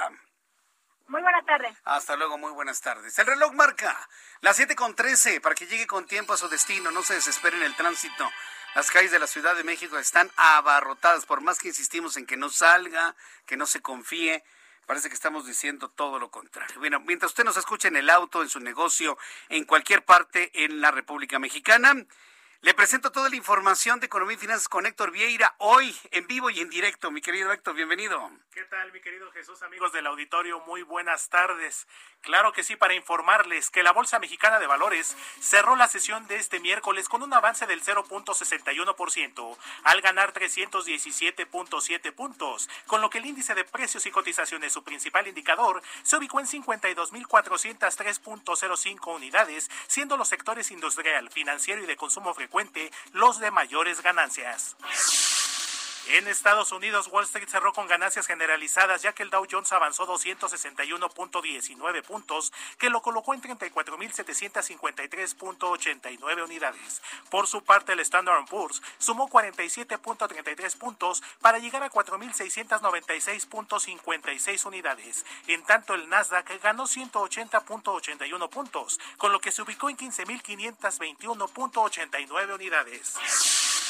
En el mercado cambiario el peso mexicano se apreció 0.8% frente al dólar estadounidense, al cotizarse en 20 pesos con 44 centavos a la compra y en 20 pesos con 81 centavos a la venta en ventanilla. El euro por su parte se cotizó en 22 pesos con 94 centavos a la compra y 23 pesos con 47 centavos a la venta. La encuesta de analistas de Citibanamex ajustó al alza su pronóstico de inflación para el cierre de año, al pasarla del 7.30 al 7.66%. En tanto, su pronóstico para 2022 es del 4.16% anual y del 3.7% para 2023, lo que podría derivar en un nuevo incremento de 50 puntos base en la tasa de referencia del Banco de México. El Instituto Nacional de Estadística y Geografía dio a conocer que entre mayo de 2019 y julio de 2021 se crearon 187.069 micros y medianas empresas, mientras que en el mismo periodo cerraron sus puertas 1.583.930 unidades económicas, lo que representa un déficit del 8.2%, equivalente a 396.761 establecimientos. La Secretaría de Turismo informó que espera la llegada de 8.254.000 turistas al país durante el presente periodo de vacaciones decembrinas y una ocupación hotelera del 54.6%, lo que permitirá a este sector una recuperación del 93% con respecto a lo reportado en 2019 previo a la pandemia. La Comisión Nacional Bancaria de Valores informó este miércoles que durante septiembre el índice de morosidad general de la banca ascendió 2.21% y señaló que los mayores deterioros de este tipo se registran en las instituciones más jóvenes. Informó para las noticias de la tarde Héctor Vieira. Qué gusto me da verte aquí, Héctor Vieira. Muchas gracias. A ti, mi querido Jesús, abrazo fuerte al auditorio. Y lo invito para que siempre esté muy pendiente de los programas que produce Héctor Vieira los fines de semana y de repente te vamos a estar escuchando conduciendo por ahí, ¿sí o no, mi querido Héctor? Exactamente, mi querido Jesús. Desde las 7 de la mañana empezamos los sábados hasta las 9 de la noche con la transmisión de Ringside, el programa de Vox, donde también tenemos peleas en vivo. Y el domingo también con el informativo fin de semana desde las 7 de la mañana hasta zona de noticias de 2 a 4 de la tarde. Ah, bueno, también tienes en todos los servicios informativos de fin de semana. Perfecto, muy bien. Sepa usted que el equipo del Heraldo Radio a esta hora de la tarde está representado en los fines de semana con Héctor Vieira. Muchas gracias, mi querido Héctor. A ti, mi querido Jesús. Abrazo a todos. Gracias, que te vaya muy bien. Héctor Vieira con la información financiera. Y le entra al box, ¿eh? Digo, no, no hay diferencia, evidentemente, entre el box y las cuestiones financieras de ninguna manera. Son las 7 con 17, las 7 con 17 hora del centro de la República Mexicana. Hoy el presidente de la República, por cierto, bastante nervioso, a mí me dio esa impresión. Anunció que ya Estados Unidos autorizó que México compre la refinería de Deer Park a petróleos mexicanos. Estados Unidos, bueno, se está librando de una verdadera chatarra, porque la refinería de Deer Park, perdónenme usted, es completamente obsoleta. Estados Unidos está vendiendo todo lo que ya no le sirve para el petróleo y México le compró uno y se presenta aquí como, como un gran logro. Lo que yo sí puedo estar seguro es que toda la información de la venta de esta refinería a México de Deer Park a petróleos mexicanos viene en inglés. Entonces, bueno, pues para poderle entender inclusive hasta las letritas chiquitas, para poder entender cómo viene todo el contrato de compraventa de esta refinería, pues viene en inglés. Yo creo que le vamos a recomendar a todo ese equipo a que, bueno, se, se contraten un curso de inglés con COE para que de esta manera puedan entender la letra chiquita de lo que viene en la venta de esta refinería que hace Estados Unidos a nuestro país. Pero la respuesta está aquí. Carlos Guillén, director de COE México, bienvenido, gusto en saludarte. Gracias, Jesús Martín, buenas noches. Un gusto estar aquí en tu programa. A mí también me da mucho gusto recibirte en esta oportunidad. Qué importante es leer, hablar inglés cuando hay este tipo de contratos entre México y los Estados Unidos. ¿no Totalmente crees? de acuerdo contigo. El inglés es el, el, idioma de los negocios y hay que estar preparados, Jesús Martín, uh -huh. porque se viene algo importante el siguiente año y la persona que no esté realmente preparada, capacitada en un idioma como es el inglés, que eso ya se considera el otro año, la persona que no habla inglés es analfabeta, imagínate. Entonces el inglés ya es una herramienta indispensable en todos los aspectos de nuestra vida, ¿no? A nivel social, cultural, económico, profesional, en todos los sentidos. Te abre puertas. Entonces el inglés es una oportunidad. Le voy a decir una cosa, si usted habla, habla inglés, le pagan hasta mejor, puede hasta ganar más salario. Está comprobado eso, ¿verdad? Hay una estadística en México que está del 33 al 40% más que una persona que no habla. O sea, ganas más. Una persona puede ganar hasta 40%, 40 más del sueldo. Más del sueldo que tiene actualmente por hablar inglés. Por hablar inglés. Cualquier profesión, cualquier... Eh, a lo que te dediques, uh -huh. si tú te quieres llevar tu producto a Estados Unidos o comercializar o hablar o intercambiar productos, bueno, el inglés ya es la llave, ¿no? La llave. Fíjese, ahora que le he estado platicando en el Heraldo Televisión, ahora que le he estado platicando en el Heraldo Televisión de la posibilidad de hacer negocios en Estados Unidos desde México, qué importante es hablar inglés. A ver, platícanos. Claro que sí. ¿Cómo lo hacemos? Jesús ¿Cómo Martín. aprendemos? Claro que sí. COE, COE es hablar inglés en menos tiempo con resultados. Somos un método diferente, no tradicional. Te garantizamos que en tres meses ya estás hablando el inglés de manera fluida, es decir, vas a pensar en inglés para poderlo hablar. En nueve meses ya tienes un dominio total del inglés y en un año, fíjate muy bien, tienes conversación avanzada, fluidez verbal y un vocabulario extenso. O sea, estarás listo para una certificación a nivel internacional. Y utilizamos el método Fast and Easy, que es un método fácil y rápido para personas que se les ha negado el inglés, que no tienen tiempo, que lo quieren perfeccionar. Es un método natural. Primero te enseñamos a hablar, tal cual como un niño, después a leer y escribir y hasta el último la tediosa y aburrida gramática. No importa en qué nivel te ubiques de inglés, Jesús, desde pollito chicken, gallina gen, hasta personas que ya dominan el inglés. Sí, te preguntaba la, la vez anterior, no es necesario tener un conocimiento previo de inglés, podemos empezar de cero, cero, cero. Exactamente, hay mucha Muy gente bien. que se ha acercado conmigo, yo he atendido mucha gente y me dice, no tengo nada, es más, antes de pollito chicken gallina gen, no tengo, tengo cero inglés, no importa, ese es nuestro reto, esa es la garantía que yo te doy al 100% que en tres meses ya lo estás hablando, desde los siete años de edad hasta 70 años, imagínate. ¿Cómo se logra esto? ¿Qué pasa en el cerebro de la persona que se inscribe a COE? Claro que sí. Utilizamos programación neurolingüística. O sea, identificamos el estilo de aprendizaje de cada persona. Si eres visual, si eres auditivo, si eres kinestésico. Dependiendo del canal de aprendizaje, hacemos un traje a tu medida del idioma inglés. Si eres más visual, tenemos talleres online, porque todo el programa es 100% online. O sea, tenemos profesores expertos en la capacitación en línea. O sea, ya tenemos 11 años trabajando en línea, imagínate. Eso es experiencia, Jesús Martín. Correcto. Y obviamente eh, hay atención personalizada, grupos reducidos, los horarios, ya no hay pretextos. Abrimos de lunes a domingo. Tú te conectas en tiempo real, el profesor está dictando la clase en tiempo real, grupos reducidos, te damos atención personalizada. Si tú, por ejemplo, reservaste a las 3 de la tarde, 5 minutos antes, puedes cancelar tu sesión y te damos seguimiento en la lección que te quedaste. Mm, ah, qué bien. Y hasta los domingos también, de lunes a domingo, son tres horas mínimo que le dediques al inglés. Para las personas que quieran saber con mayor profundidad cómo funciona este sistema, danos el número telefónico. Claro que sí, voy a dar este número que tengo aquí en la mano. A ver, vamos a es ver. el celular 5555 0202 52. A ver otra vez, 55 55 0202 52. Así es. Bien, a ver, yo se lo voy a repetir. Marque 55 55 0202 52. 55 55 0202 52. Llamada perdida, mensaje de WhatsApp. Así es, llamada perdida, mensaje de texto o WhatsApp, más rápido, WhatsApp con la palabra inglés. Voy a dar una promoción, la última del año, Feliz Navidad, promoción del año. Es 50% de descuento en todas las mensualidades, mitad de precio, Jesús Martín. Y las primeras 200 personas que ya estén WhatsAppeando ahorita, les vamos a regalar un plan familiar 2 por 1 Sí. y cero inscripción en todos los meses. Tú puedes apartar tu lugar, puedes llamar, puedes mensajear y puedes comenzar en enero. O sea, ya tienes el Claro. precio de enero, porque en enero se van a subir los precios de todo, Jesús. Sí, lamentablemente ya saben, ¿no? Cómo es la cuesta de enero. Entonces, las personas que te llamen ahorita, te echen un telefonazo, llamada perdida, mensaje de WhatsApp, ¿les vas a respetar el precio de diciembre? Solamente voy a respetar el precio de diciembre Ah. del año 2021. De-. Porque ya el 2022 ya viene lo doble, ya es una, híjole, imagínate. Ya, ya es distinto, ¿no? Ya entonces distinto. val- vale la pena entonces llamar en este momento. Claro, el inglés es una inversión, no es un gasto, obviamente, pero el WhatsApp con la palabra inglés, que eso es importante, WhatsApp con la palabra inglés, inmediatamente te vamos a regresar el WhatsApp, ¿sí? Es decir, es atención personalizada, un asesor te va a comunicar y te va a, te va a explicar sin compromiso. Muy bien. Número telefónico otra vez, Voy por a favor. repetir el teléfono, es el 5555 0202 52. Solamente voy a dar de aquí a las 7:35. Perfecto. 7:35 de la noche y las primeras 200 personas, plan familiar 2 por 1 Muy bien. 50% de descuento.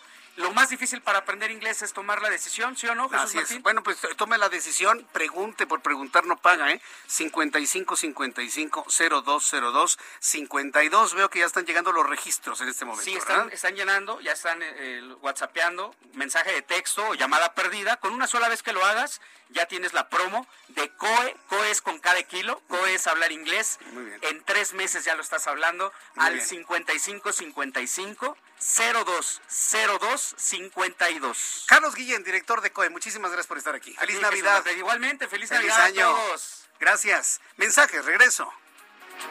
Escuchas a Jesús Martín Mendoza con las noticias de la tarde por Heraldo Radio, una estación de Heraldo Media Group. Escucha las noticias de la tarde con Jesús Martín Mendoza. Regresamos.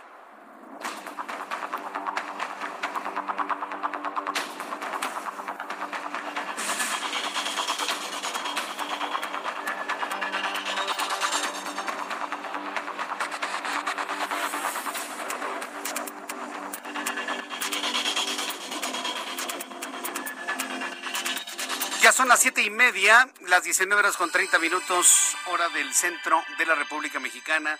Continuamos con la información en el Heraldo Radio. Tengo en la línea telefónica a Marina San Martín eh, Rebolloso. Ella es comisionada ciudadana del Instituto de Transparencia, Acceso a la Información Pública y Protección de Datos Personales y Rendición de Cuentas en la Ciudad de México. Mire, le he invitado porque hace unos días, en nuestra edición impresa del Heraldo de México, Marina San Martín publicó una columna que nos dejó a muchos pensando, ¿eh? nos dejó a todos pensando qué es lo que pasa con nuestros datos personales después del fallecimiento, después de morir. Un asunto que se vuelve pues más que interesante e importante tomando en cuenta pues lamentablemente la cantidad de personas que han fallecido, sobre todo en el último año, consecuencia de COVID-19. Digo, todos los años mueren personas, mueren mexicanos, mueren personas en el mundo. Pero lamentablemente en este último año, el número de personas que normalmente mueren todos los años se ha duplicado en México. Y han muerto personas que nadie se imaginaría que morirían a tan temprana edad. Entonces, todo lo que son los preparativos y todos los cuidados que se deberían tener con los datos personales, pues es una de las últimas cosas en las que se piensa. Marina San Martín, me da mucho gusto saludarla. Bienvenida. Muy buenas noches. Muy buenas noches, Jesús Martín. Qué gusto estar en tu espacio, saludarte a ti y a tu auditorio. Muchas gracias por la invitación. Muchas gracias por este tiempo. ¿Qué sucede con nuestra información personal, digital, después del fallecimiento, Marina? Bien lo dijiste, es un tema que no pensamos y que nos queda como de lado y hay que tener en cuenta que también son bienes, también son cosas que hablan de nosotros unos, este, Jesús Martín, que tienen valor económico. Ahora con la compra de bitcoins, si tú tienes un dominio en Internet, si tú tienes un negocio en Internet y toda la información que alrededor de gravita, pues eso, ¿qué va a pasar con eso? O con tus cuentas de Facebook, redes sociales, con tu cuenta de correo electrónico, donde nos pasamos muchísima información, incluso información personal como tu credencial de lector, estados de cuenta, etcétera. Entonces, incluso si no tenemos presente que eso también son parte de los bienes como la casa, el mueble, ¿no? El coche, que son aquellos que sí traemos mapeados en un tema de testamento o en un tema de sucesión, pues qué va a pasar con eso. Y también hay un tema en donde, pues cuántos muertos luego revive Jesús Martín, ¿no? Es decir, un robo de identidad de alguien que ya no está activo, ¿cómo vas a saber que esa persona falleció o no? Y recientemente la Ciudad de México, en agosto de este año, fue muy atinada la inclusión que hizo en su Código Civil de poner la expresamente la herencia digital, digamos, estos bienes que tenemos en distintas plataformas, ¿qué hacemos con ellos, no? Y es incluirlos en nuestra parte testamentaria o ponerlos en el ojo para estar pendientes de ellos.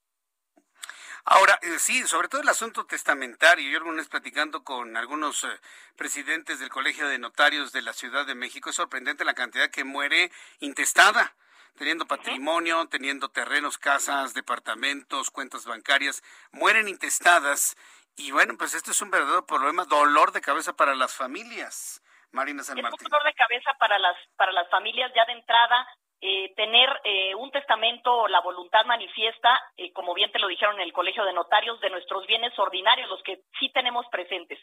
Pero lo que dice el código, y vale la pena que la gente lo conozca y agradezco el espacio, y por eso el interés de escribir, no solo porque nosotros vemos lo de datos personales, es un tema de interés en general, porque también hay que incluir ahí, y lo dice el código, la, en nuestro apéndice, digamos, al hacer testamento, que siempre hay un mes del testamento que ustedes promueven como medios, ahí incluir nuestros bienes digitales, a quién le vamos a dejar nuestras contraseñas, qué va a pasar con eso. En caso de que no lo hagamos, es importante dejar, eh, digamos, se entiende por el código que se tendrán que eliminar esas cuentas que se habrá que tocar base, digamos, con las instituciones públicas y privadas para que las quiten, para que desaparezcan porque quedan ahí, quedan activas y hay un montón de información de nosotros circulando y eso puede ser riesgoso. Más allá de que las personas fallecidas, eh, o sea, ya pierden sus datos personales porque dejas de ser persona, en realidad sí tienes una parte que se extiende en la parte de derechos digitales. La, en España se ha reconocido en la Carta de Derechos Digitales una extensión de, de esta parte y afectas luego también a la familia. Entonces, en ese sentido sí es importante tenerlo presente que está esta nueva disposición y no olvidar que son bienes ya sean económicos u otros que son inmateriales, pero que tenemos derecho al derecho al olvido, Martín. Es, es que es sorprendente estas nuevas realidades que tenemos, ¿no? Las nuevas realidades con lo digital, con nuestra imagen y persona a través de las redes sociales, como que no se ha hablado mucho, no sé si en México o en el mundo, sobre esto. Ya, ya nos platicado de la experiencia en España, ¿no es así, Marina? España es de los más avanzados, tiene esta Carta de Derechos Digitales y te reconoce una serie de, digamos, de distintas prerrogativas, aunque no es obligatoria, sí es referente incluso para ellos, y entre ellos está este derecho que has oído, el de la, desconexión digital, la identidad digital, otro es este de la herencia digital, eh, la parte también de tener derecho a un poco la ciberseguridad, ¿no? Estar protegidos en la red. Y son nuevas realidades que demandan actualización en nuestro marco innovativo y también en políticas públicas, Jesús Martín, porque efectivamente no podemos dejar de no asociar la parte digital con nuestra información privada e íntima y todo lo que circula por ahí y más ahora a cualquier edad en que podemos este, desafortunadamente tener un fallecimiento inesperado. Pues yo, yo creo que entonces todos tenemos que empezar a preparar o a pensar qué hacer en caso de no estar, ¿no? Qué difícil es eso en una cultura mexicana donde no estamos acostumbrados a pensar en la muerte y lo que pasa después de nuestra muerte. ¿eh? No estamos acostumbrados en esta cultura mexicana. Es algo complejo, Marina. Es algo complejo, tanto que el título que puse yo a la columna lo quise dejar así, porque creo que es lo más claro en la pregunta, ¿qué pasa con nuestra información digital al morir? Es un momento que no queremos pensar, pero que llega y es parte de nuestros bienes. Creo que eso es importante que la gente haga conciencia todo lo que ahora incluso en negocios digitales se están desarrollando, que es una nueva alternativa para personas pues eh, para mujeres, para personas con discapacidad, para, para los chicos o chicas que están este, ahora egresando. Es una realidad que el COVID nos ha mostrado, que está presente y que es la que va a seguir. Estas cosas híbridas, digitales, y ahí hay valor económico y en todo lo que implica nuestra identidad digital hay un valor, digamos, de respeto a nuestra dignidad a pesar de ya no estar y también, te digo, a este derecho al olvido y a nuestra intimidad. Eh, hay un concepto que estoy seguro que va a impactar al público luego de esta charla y de leer esta columna. La identidad digital es un bien patrimonial. Entonces, si entendemos la identidad digital como un bien patrimonial y un bien heredable, entonces a lo mejor ya lo sumamos a las cosas materiales que tenemos en nuestro entorno, ¿no, Marina? Más allá de decirte que la identidad digital sería un bien, te diría que es como los derechos que tienes tú de la personalidad, a tener un nombre, a ser tú.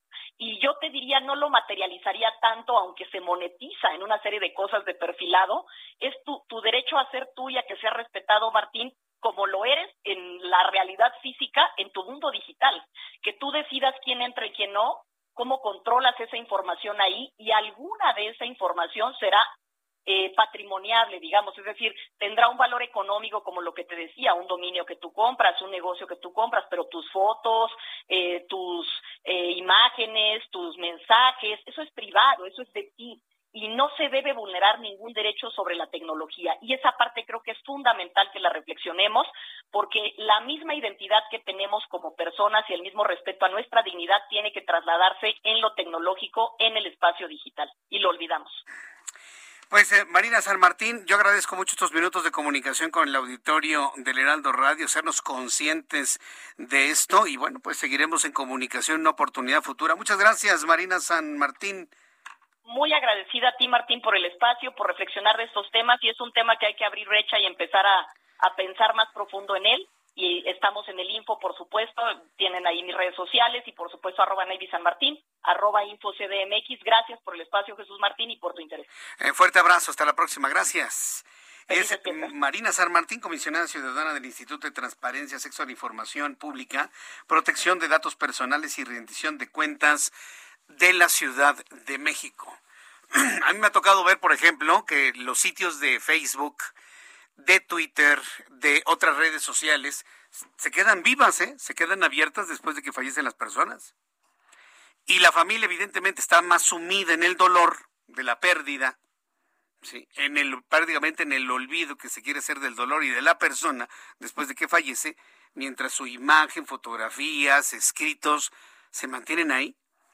Es verdaderamente impactante leer el mensaje de Twitter, de Facebook, de Instagram, de una persona que murió horas antes, ¿no? Y que horas antes lo había escrito, ¿no? De puño y letra, ¿no? Entonces, sí es importante, hay, que tomar en cuenta que es un bien. O sea, la identidad digital ya es considerada el día de hoy un bien patrimonial, sobre todo si tiene redes sociales con muchos seguidores, monetizado. Ah, eso inmediatamente ya también se convierte en un bien, en un bien patrimonial, definitivamente. Bueno, cuando son las 7.40, ya en 20 minutos van a ser las 8 de la noche, vamos con nuestro compañero Iván Saldaña. Él nos tiene una actualización de los resultados de las encuestas de Morena para determinar a sus candidatos a las gubernaturas en las seis entidades que se van a disputar el año que entra 2022. Iván Saldaña, adelante, te escuchamos. Muy buenas tardes, buenas noches ya. Nuevamente Jesús Martín, buenas noches a todo el auditorio. Así es, Morena y aliados pues aún no concluyen el reparto de sus candidaturas para competir por seis gubernaturas en 2022, van cuatro, pero pues ya se preparan para hacer ajustes para cumplir con la paridad de género. Y es que hasta las 19 horas de este miércoles, que fue cuando dieron el reporte, el de Oaxaca, el último, Morena pues ha presentado los resultados de las encuestas para elegir al candidato de Aguascalientes, el de Durango, Hidalgo y este de Oaxaca, y en todas han sido favorecidos los hombres. y pues aunque falta por definirse Tamaulipas y Quintana Roo, lo que hablábamos hace un momento Jesús Martín, el partido se comprometió a tener mínimo tres candidatas mujeres. Este último resultado, que fue el de Oaxaca, se dio a conocer, favoreció eh, las preferencias como candidato al senador Salomón Jara. Sin embargo, pues todavía no es el candidato oficial, ninguno de los que se han mencionado de la Alianza Morena, PT Verde y Nueva Alianza, porque podrían, o bueno, más bien, se perfilan ya los ajustes eh, para favorecer a una mujer. De hecho, al último, en su intervención última, Mario Delgado dijo, el perfil hombre mejor posicionado es el senador Jara y el perfil eh, mujer mejor posicionado es la senadora Susana Jara. Entonces tendremos que esperar los resultados de Quintana Roo y Tamaulipas y al final poder hacer la determinación final de quién encabezará los esfuerzos de la organización de los comités para defender esta cuarta transformación y pues se espera, se esperaba que después de las ocho de la noche se dieran a conocer ya la lista final, sin embargo todavía faltan dos, dos estados por darse a conocer pues los precandidatos, si se puede llamar así, que se cerraría. Y ya después Morena haría un ejercicio de evaluación, entonces tendrían que entrar para hacer un ajuste por ahí y tener tres candidatas mujeres. A ver, entonces, en función de lo que defina Quintana Roo e Hidalgo, ¿se va a determinar quién será el candidato en el estado de Oaxaca? En cualquiera de los otros estados, ya sea Oaxaca, Aguascalientes, Hidalgo o Durango. Porque ahí sí ya se tendría que mover forzosamente alguno. Eh, es decir, para Morena le da igual que sea Salomón Jara o Susana Harp, eh, cualquiera de los dos candidatos de Morena al gobierno de Oaxaca. Le da igual, o sea, está en función de otras entidades entonces. Sí, efectivamente, está en función ahorita los que se determinen en Tamaulipas y Quintana Roo, de ahí tienen que tener una tercera más en donde haya un, este, tienen que sacar una candidata. Bien, bueno, pues estaremos muy, muy atentos de ello. Pues muchísimas gracias por la información. Muchas gracias, Iván. Buenas noches. Buenas noches. Mire nada más qué situación tan interesante. ¿eh? Y con base en lo que le estaba platicando, si es hombre o mujer, vea usted lo que está pasando en Oaxaca. En Oaxaca, tan bueno el hombre, Salomón Jara, como la mujer Susana Harp. Yo conozco a Susana Harp hace muchos, muchos años. Y si usted me sigue eh, desde la otra estación de radio en la que yo estaba, ¿se acuerda? todas las veces que entrevisté a Susana Harp con su con, su idea de Skenda, ¿se acuerda de Skenda? Que generó una serie de discos en donde se grababa música oaxaqueña, con banda oaxaqueña y demás. En ese entonces yo conocí a una Susana Harp que se abría, bueno, desde que tenía 16 años, al conocimiento del estado de Oaxaca y de qué forma. ¿eh? Tuve la oportunidad de platicar con Susana Harp la semana pasada. Me dejó, bueno, se lo voy a platicar así. A mí y a mis compañeros periodistas del Heraldo de México nos, nos quedamos con el ojo cuadrado, ¿sí? De la forma en la que Susana Harp conoce Oaxaca, conoce las etnias, conoce a los grupos, conoce a las ocho regiones, conoce los valles centrales, la sierra, la montaña, la costa, sus tradiciones, su idioma, sus lenguas, ni siquiera lenguajes o dialectos, no, lenguas, idiomas, todos los idiomas que se hablan en Oaxaca, toda su industria textilera, su industria eh, cafetalera, su industria de todo tipo. Yo me quedé asombrado del conocimiento cultural de Susana Harp en Oaxaca. Una entidad que además vive un intensísimo patriarcado, Oaxaca, donde se vive un intenso machismo, si usted lo quiere ver. Yo vería en Susana Harp a un extraordinario gobernador en Oaxaca. Perdón, señor Jara, discúlpeme. Me parece que usted es un extraordinario candidato. Pero si tomamos en cuenta lo que están hablando de la paridad de género, tomando en cuenta el conocimiento que tiene Susana Hart de Oaxaca, y no tanto en la alabanza al presidente de la República, sino en yo conozco Oaxaca, yo quiero los oaxaqueños, los oaxaqueños me conocen, yo veo Susana Hart la mejor decisión para Oaxaca. ¿eh? Finalmente, con Salomón Jara o con Susana Harp van a ganar. Con cualquiera de los dos van a ganar. Oiga, la oposición sumada no le llega ni a la mitad de la, de la intención de voto eh, eh, en Oaxaca de Morena. Es decir, el PRI entregó ya Oaxaca a Morena. Eso es un hecho.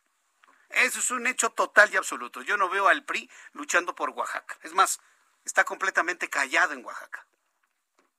Entonces, ante esta entrega que hace el PRI de Oaxaca a Morena, cualquiera de los dos, el señor Jara o Susana Harp, a mí me gustaría ver a Susana Harp, a mí, a mí, a mí, a mí, como candidata de Morena en el estado de Oaxaca. ¿Por qué? Pues porque es una mujer que conoce a Oaxaca, no está en la adulación presidencial, está en el respeto de la institución presidencial, pero no está en la adulación, está en el conocimiento del Estado, de sus necesidades, de su pobreza, de sus potencialidades, de sus regiones, de su cultura, de su pensamiento, de su sentimiento, vaya, de sus mujeres. Si esto lo escuchan la gente que está junto con Mario Delgado, señores, yo creo que no hay mayor decisión, ¿eh?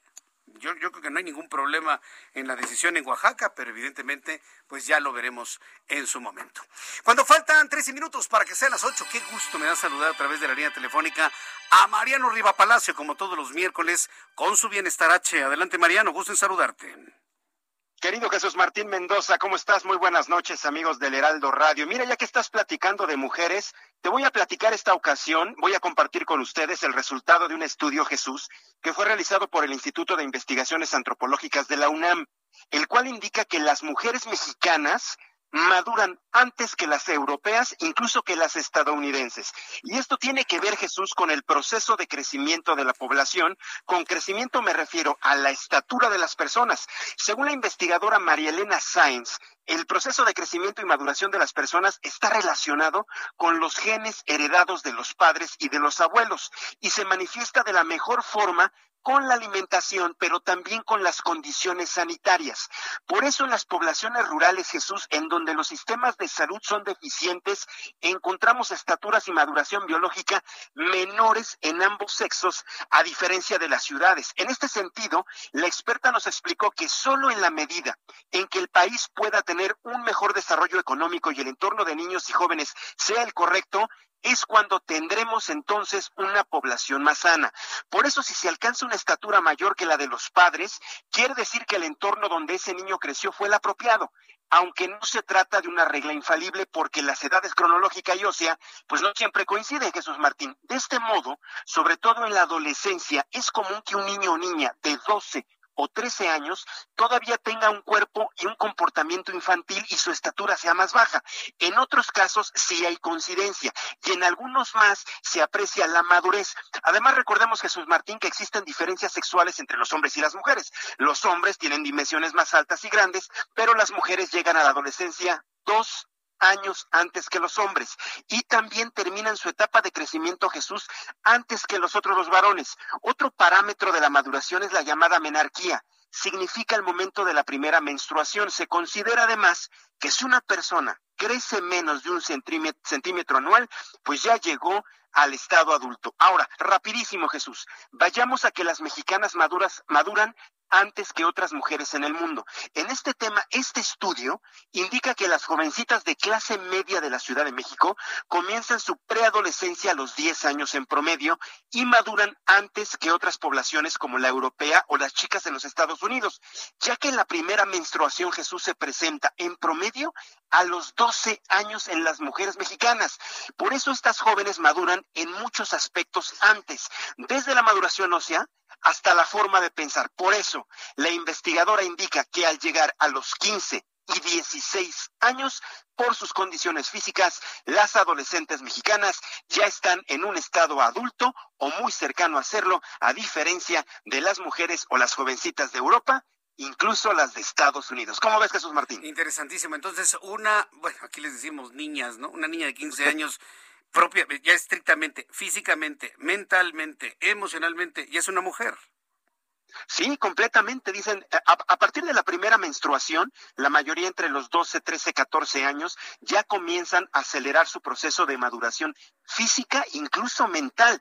Las niñas europeas y las estadounidenses, según este estudio, comienzan dos, tres años después. Con que sean meses de diferencia, las mexicanas llevan la delantera en este aspecto. Este estudio fue hecho por la UNAM y quería comentarlo contigo y con tu auditorio, querido Jesús Está buenísimo el estudio. ¿Tiene que ver con la genética? ¿Tiene que ver con el clima? ¿Tiene que ver con la alimentación? ¿Qué es lo que detona la maduración física sexual en las mujeres mexicanas antes que en otras partes del mundo, Mariano?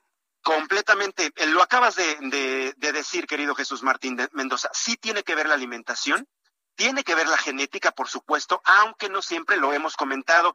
Puede haber niños, adolescentes más altos que sus papás por ejemplo, ¿no? O al revés, los papás son más altos y los niños más bajitos. Sí, tiene que ver con la alimentación, tiene que ver con el entorno, y el entorno social. Por eso comentaba al principio que se ha detectado que en zonas rurales que están más alejadas de la civilización, de los centros médicos, de las grandes empresas y la tecnología, las personas, en este caso las niñas o las jovencitas, son más bajitas, maduran más tarde que las que viven en la capital del país, por ejemplo, o en Guadalajara o en la ciudad de Monterrey. Y esto a su vez las hace más maduras que las chavas que están en Europa o las que viven en los Estados Unidos. Increíble. Sí, sorprendente. Esto me hace relacionarlo con el tema que alguna vez hemos platicado aquí en otros momentos, Mariano, sobre el inicio de la actividad sexual. No de una vida sexual activa, pero sí la edad en donde se tiene la primera experiencia sexual. Y a mí la verdad me sorprende que en una ciudad como la Ciudad de México, datos de la Secretaría de Salud de la Ciudad de México establecen esa edad entre los 10 y los 11 años la primera experiencia sexual en las niñas. A mí me deja verdaderamente sorprendido ese dato, ¿eh? Y son datos que alguna vez platiqué con el doctor Agüed, alguna vez. Sí, sí, completamente Jesús, y por eso se están presentando casos de embarazos no deseados a esas edades. Las jovencitas deberían estar estudiando, haciendo otra cosa, no embarazadas y ya preocupadas por mantener a su primer hijo. Ese es el detalle, digamos, negativo. El positivo es esto que te acabo de comentar, de que la maduración física y mental en las adolescentes mexicanas llega antes que los varones mexicanos y llega antes que, otras eh, niñas de otras nacionalidades. Temazo, ¿eh? Mariano, me da mucho gusto que lo hayas compartido el día de hoy con nosotros. Danos tus redes sociales para que el público pueda ampliar esta información y seguirte en las redes sociales, Mariano. Gracias, Jesús Martín. Twitter, estamos verificados, arroba JM Rivapalacio, arroba JM Rivapalacio. Yo contesto directamente cualquier inquietud. Facebook, Mariano Rivapalacio Yáñez, querido Jesús. Gracias, Mariano. Estamos en comunicación. Cuídate mucho. Te deseo una feliz Navidad y un gran inicio de 2022. Mariano. Igualmente para ti, para tu familia Jesús, para todo el equipo de producción e información, un fuerte abrazo a tu auditorio, por supuesto, una feliz Navidad. Buenas noches. Cuídate mucho, hasta la próxima, gracias. Es Mariano Riva Palacio, nuestro especialista en bienestar H, que lo puede usted escuchar todos los miércoles aquí en el Heraldo Radio. Qué tema, ¿eh? Qué tema. Sí, sí, sí, por eso quise ser muy específico sobre estos datos que en su momento platicaba con el doctor Armando Agüet. ¿Se acuerdan cuando era secretario de Salud del Gobierno de la Ciudad de México? Ellos llegaron a la, información de que las mujeres en la Ciudad de México tienen su primer, su primera experiencia sexual entre los 10 y los 11 años. No una vida sexual activa, obviamente, sino la primera experiencia sexual. Imagínense, y esto está en relación con lo que nos platica Mariano sobre el desarrollo físico, emocional, mental de las mujeres mexicanas, mucho más rápido que cualquier mujer en otra parte del mundo. Ya nos vamos, gracias por su atención. Nos escuchamos mañana. Bueno, nos vemos a las 2 por el 10 en el Heraldo Televisión. Estaré en vivo mañana a las 2 de la tarde por el canal 10, a las 2 por el 10 y en el Heraldo Radio 98.5 de FM en el Valle de México, 6 de la tarde en una gran cadena de emisoras del Heraldo Radio. En nombre de este gran equipo de profesionales de la información, soy Jesús Martín Mendoza por su atención. Gracias. Hasta mañana. Esto fue Las Noticias de la Tarde con Jesús Martín Mendoza. Flexibility is great. That's why there's yoga. Flexibility for your insurance coverage is great too. That's why there's United Healthcare Insurance Plans. Underwritten by Golden Rule Insurance Company, United Healthcare Insurance Plans offer flexible, budget friendly coverage for medical, vision, dental, and more. One of these plans may be right for you if you're, say, between jobs, coming off your parents' plan, turning a side hustle into a full hustle, or even missed open enrollment. Want more flexibility? Find out more about United Healthcare Insurance Plans at uh1.com.